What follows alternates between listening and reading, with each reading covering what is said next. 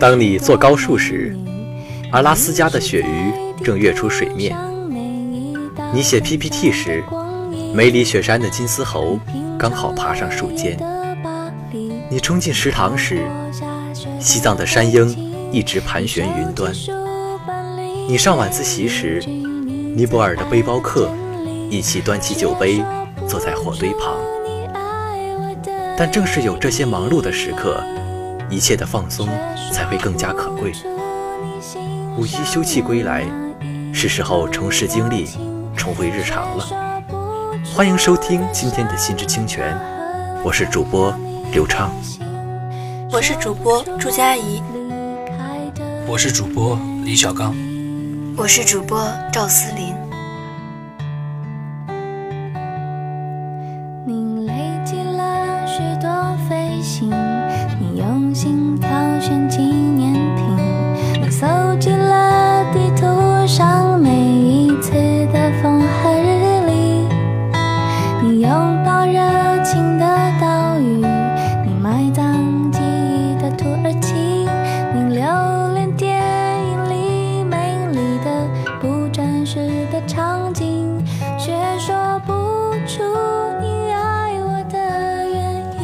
呀，好久不见，好久不见！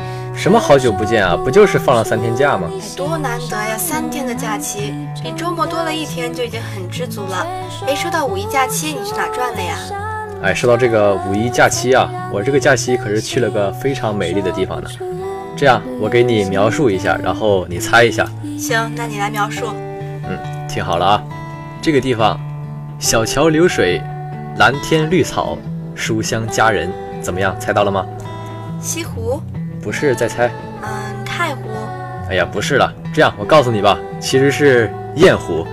你看啊，雁湖、停机坪图书馆、南航三日游嘛，还有什么地方能够比我们伟大的南京航空航天大学更美丽的呢？你说是不是啊？哎，可以，可以，可以，这个有道理。那你这个假期过得也是非常有质量了。我这个假期啊，过得就十分舒服了。闺蜜专门从东北飞来陪我玩了两天，还待了一天图书馆。一起玩耍，一起学习，可谓是幸福感 max 了。哎，我看这个假期里面常见的都是一组一组出去玩的哈。话说这些组合里，嗯，有一个很常见的组合，那就是情侣。这两天吃了情侣一同旅游的狗粮可真是够多的了哈。单身狗像我这样的可以说是十分心累了。哎呀，同感同感，整个朋友圈都被情侣刷屏了。不过我倒是觉得。看这些狗粮，有很多安心的感觉，可能是狗了太久了吧。哎，那我们今天这期的话题就是和喜欢的人一起出去旅行是一种怎样的体验？哎，估计是很虐狗的一期了。来，一起来看看网友们的评论吧。好，来，匿名用户这样评价道：计划旅行是我觉得旅行里面最好的一段时间。我比较强势有主见，而他又刚好比较惯着我。所以旅行从规划路线、订机票到看食宿都是我决定的，他就笑着说都可以。怀着隐隐的期待收拾行李，在考虑自己要带什么的时候，会把他的那一份也考虑了。一些他可能会忘记的就带一双，再带一些他爱吃的。哎呀，我感觉哈，女孩子们都是这样，非常细致的哈。出行的时候还会把各种各样的事情，你看都规划好，会在意男生各方面的小细节来细细打理。能有个这样的女朋友，真的是让人很安心呢。哎呦，我这就笑笑不说话。你生活中遇到过对你这么细心的女孩子吗？这个问题嘛，你看啊，像我这么优秀的人，当然没有了。哎，你看，所以就说你不太了解嘛。其实大多数女生的细致，都是因为细致的对象是喜欢的人。在一个人面前，总想表现出自己最优秀、最体贴的样子，这种感情无疑就是喜欢了。嗯，是啊。那我们再来看下一位网友吧。网友段宝贝他说：“我一个人跑啊跑的都跑野了，觉得和人出去玩很拘束。不过还是喜欢和学姐出去旅行，体验嘛，百炼钢成绕指柔。跟谁出去玩我都特别容易烦，唯独跟他全程各种好脾气。”平时风卷残云吃五碗饭的我，细嚼慢咽只吃了两碗，被学姐称赞吃东西斯文。我和人出去玩都是做 S 那个角色，就是定制路线，找吃的、玩的、住的，然后旁边有个智障。和他出去，我感觉我就是那个智障。他带我吃，带我玩，带我乐呵，旅馆都给我找好的那种。我那会儿身体不好，不能吃辣，然后去的地方各种吃辣。他还专门给我弄了碗凉水，把菜上面的辣油洗掉。哎，说到这儿，我一直都很好奇一件事儿。什么事儿？你看，咱们学校还是理工科男生占了大部分嘛。据说理工科男生在感情方面都是比较神经大条的。你们面对喜欢的人的时候，也会有这样的在意吗？嗯，说到这个，我就很有发言权了。不过呢，我想说的啊，还是对于每个人来说，你看，无论是神经大条也好，还是心思细腻也罢，当我们面对自己喜欢的人的时候，肯定都会在意的嘛。只不过就是方法不同罢了。啊，说的也是。面对自己情感的时候，人都是冲动而又敏感的。来看下一个评论，匿名用户写了这样的一首诗：彩云之南，苍山洱海，一起骑电车开在环海公路，总会逗我笑，没有无聊的时候。疲惫的路程有他的肩膀靠，买了宵夜在客栈庭院跟大家看电影，一起迎接清晨日落。趁夜色跑到客栈天台。看见洱海对面一大朵云，雷鸣闪电，而苍山这岸依旧星河满天。我和汽水在夏风里坐着，你坐在他旁边。这真是很有诗意的一位网友啊！是啊，在苍山洱海这样美丽的地方呢，当然有了爱情的陪伴，旅程也会更加美满。你说是不是啊？哎，这个不知道你们男孩子是怎么看的？女孩子其实是很想去那种。更接近自然、美景多、人烟少的地方，能够享受美妙的二人世界。嗯，其实啊，无论你们女孩子还是我们男孩子，其实想的都差不多，只要两个人能在一起，还是最美好的，对吧？再来看下一位网友，网友巴拉提尔，他说：“我还没有和喜欢的人一起旅行过呢。话说，旅行可以更深的了解彼此，可以看清对方是什么样的人，两个人合不合得来，值不值得托付。”这个网友可谓是非常实诚了，不过能有这么深刻的分析，他真的和喜欢的人出去旅行的时候，大概就能更好的处理两个人之间的关系了吧？哎，是啊，我之前啊看到一个评价说，说两个人旅行无非就是两个结果：第一，和对方完美一拍即合，从此走上人生巅峰；第二，旅行回家一拍即散，从此走上路人之缘。所以说，一同旅行真的是一个很考验感情的事情。所有的细节都会在彼此面前一览无余。一同出行，两个人的一举一动都被彼此看在眼里，这样子就会看清更多吧。我们来看下一条投稿，这还是一位匿名用户。哎，怎么有故事的这么多匿名投稿啊？你先别打岔。一年前和喜欢的男孩子去旅行了，男孩子是我的学长，其实是做项目的时候出的差。学长平时看起来比较高冷。一起逛超市的时候，却给了我一种原来他也可以这么有烟火气息的感觉。坐缆车的时候，也莫名生出了许多小感动。可以说，这次旅行成了我生命中最美好的回忆。其实后来我们组也有再次出过短程的差旅，虽然第二次是小组集体出行，但是当时心情不一样了。原来的时候，更多的是看风景。虽然也隐隐觉得有这样体贴的学长照顾真是太好了，可是第二次就觉得，虽然这次只有任务没有旅行，可是还要好好享受在一起的时间。两三天的时间很快就过完了，怀着这样的心情，觉得时间真的是飞逝。我看这一条比较特殊啊，看来真的是喜欢的人啊，有这样的机会能够接近彼此，对女孩子来说也是非常幸福的事情了吧。其实现实生活中更多的是这种面对喜欢的人不敢接近，只敢远远地看着。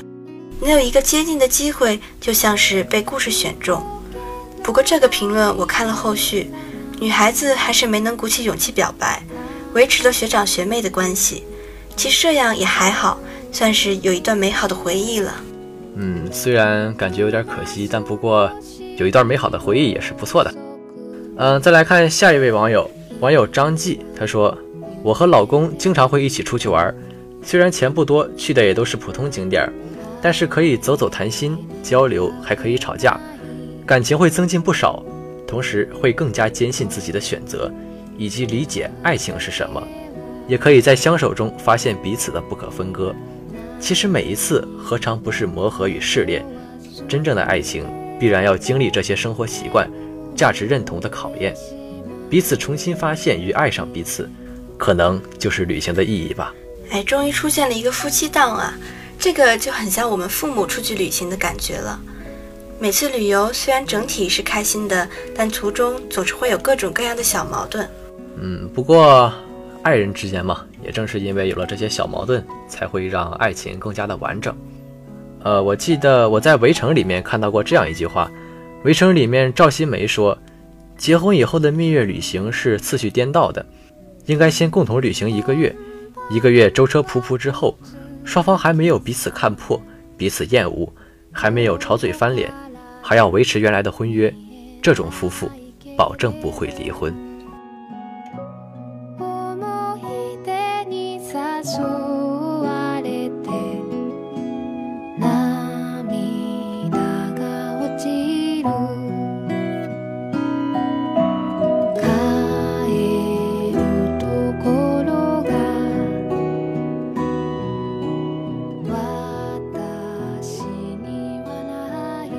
和喜欢的人一起旅行，走穿高跟鞋走不到的路，嗅香水弥漫中闻不到的清新，赏在高楼林立的遮挡下看不到的风景，而这一切身边都有个你，彼此陪伴，彼此熟知，我知晓你的所有细节，你清楚我的习惯怪癖，这大概就是旅行的意义了。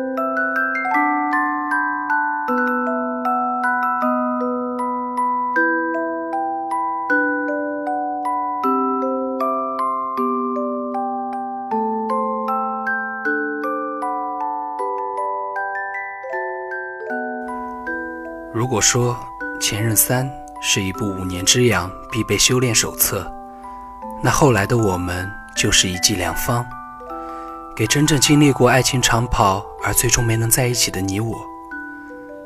优质国产爱情片少之又少，各种欲言还休、撕心裂肺之后，居然没上演真正桥段的比比皆是。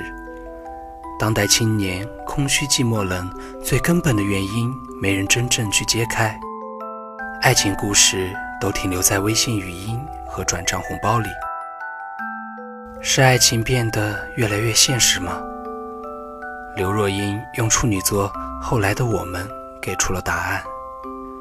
正如最近《流星花园》复播热潮，不少怀旧青年去买了腾讯会员，感叹青春不在。奶茶的后来又再度进入网易云音乐的榜单，开始循环。后来，我总算学会了如何去爱。这是一代人的青春记忆。多年后，刘若英手执导筒，将歌曲变成电影。当年流淌在旋律上的情感幻化成影像。后来的我们，就是曾经的刘若英。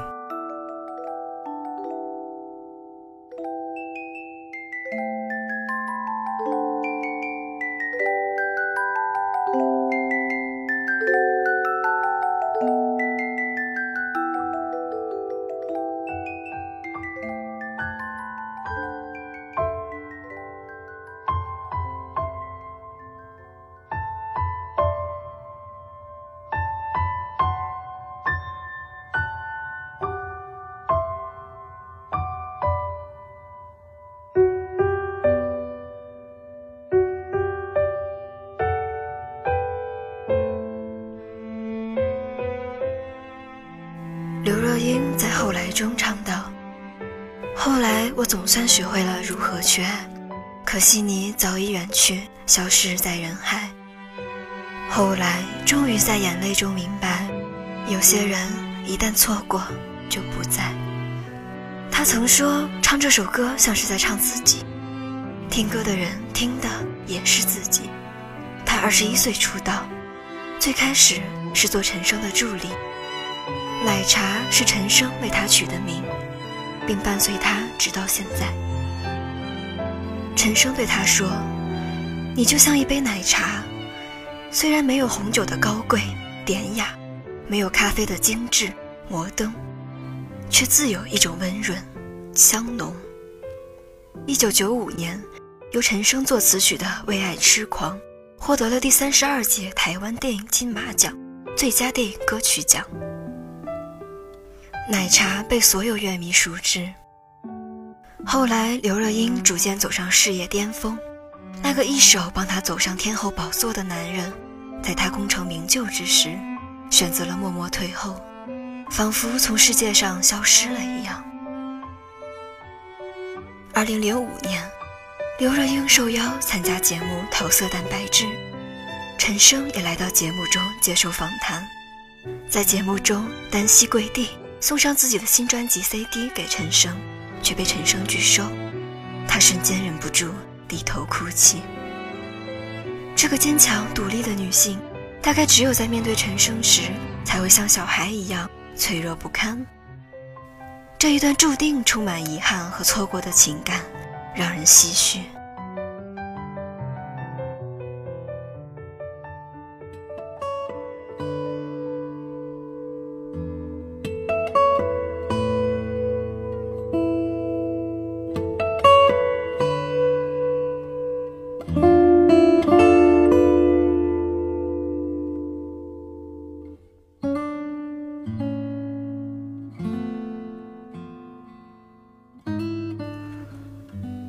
陈奕迅的《我们》中唱：“我最大的遗憾是你的遗憾，与我有关。曾经亲手把时间变慢，可惜我们没有等我们。人的一生都是在与自己和解。奶茶对陈升的这份坚持，最终还是选择放下。这份师徒感情，最终因为时间。”交出答案。二零一一年年初，刘若英和钟小江相识，并在北京注册结婚，人生开启新篇章，成家生子，像所有平凡人一样，在平淡的生活中享受来自内心的通透和豁达，简单纯粹，相识、相恋、相爱、相杀，到最后有多少人会重逢，让故事画一个完整的圆。那些常常嘴上说着不想谈恋爱的人，大多心里都有一个忘不了的他。在与曾经让你心碎过一百遍的他相遇，他牵着她，抱着他们的孩子，而你不过是路人罢了。曾经是我们，现在只是你我，没有交集，无法跟喜欢的人在一起，其实是人生的常态，残忍。却现实。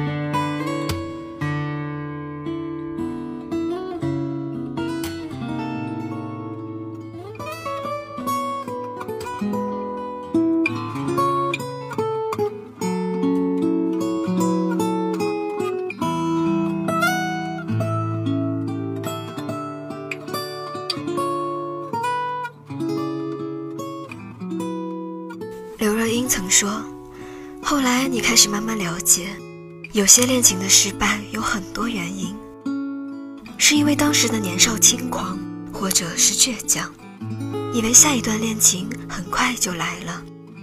但越来越长大，你会发现说不在一起，以前那么容易，现在要找一个人好好在一起，是这么的难。有人曾点评刘若英的坎坷情路，说他总是爱上不该爱的人。但在爱情里，哪有什么该与不该？能成为朋友的是少数，大部分深爱过的两个人，到最后都成了陌路。因为你不再了解他的生活，他不再了解你的近况，朋友不过是还有一方念念不忘罢了。很多的念念不忘，到最后真的没有了回响。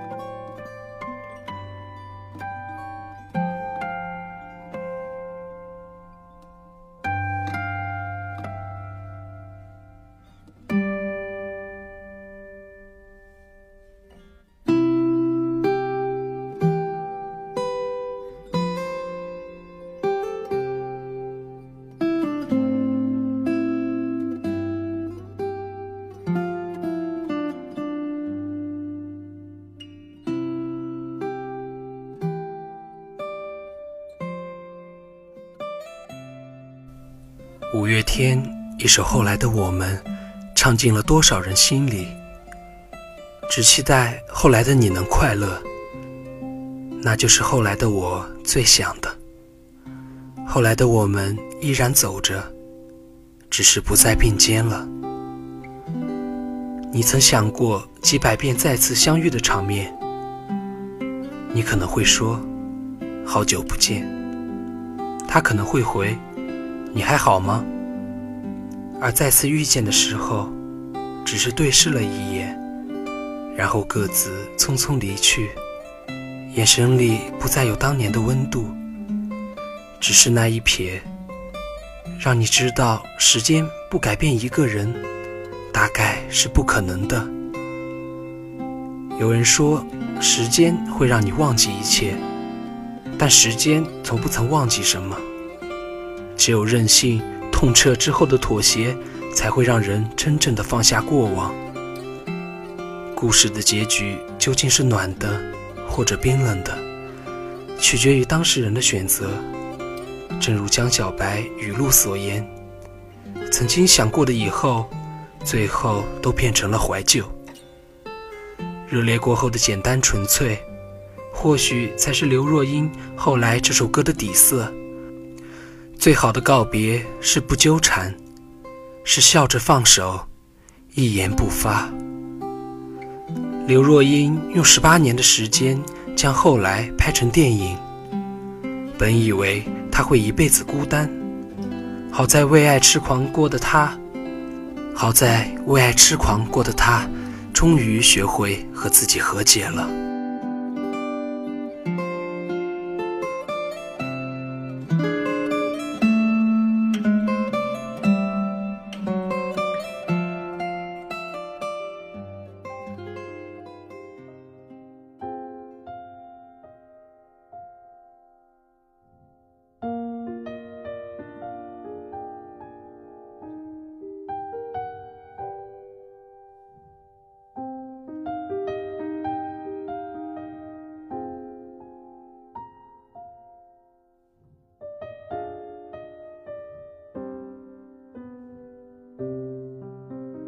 我想，刘若英拍这部电影的时候，再不会像当年演唱会上一样，唱起解脱，后来时泪流不止，往事如烟消散。对于过去，感谢那段经历成就了现在的奶茶，一个真正的文艺青年，没有一丝矫情，却用一部电影让我们对逝去的时光痛哭流涕。当年钟小江求婚时，对刘若英说：“我想和你生活在一起，只有这样才能减轻我对你的牵挂，还有那种时时刻刻有可能失去你的担心。”就像陈升当年对奶茶说的：“你要把幸福握在手里。”后来的刘若英是幸福的，爱情就是这样。后来的我们或许都学会了放下，和把现在的幸福握在手里。但愿所有的人终有栖息之地，不是他人，唯有自己。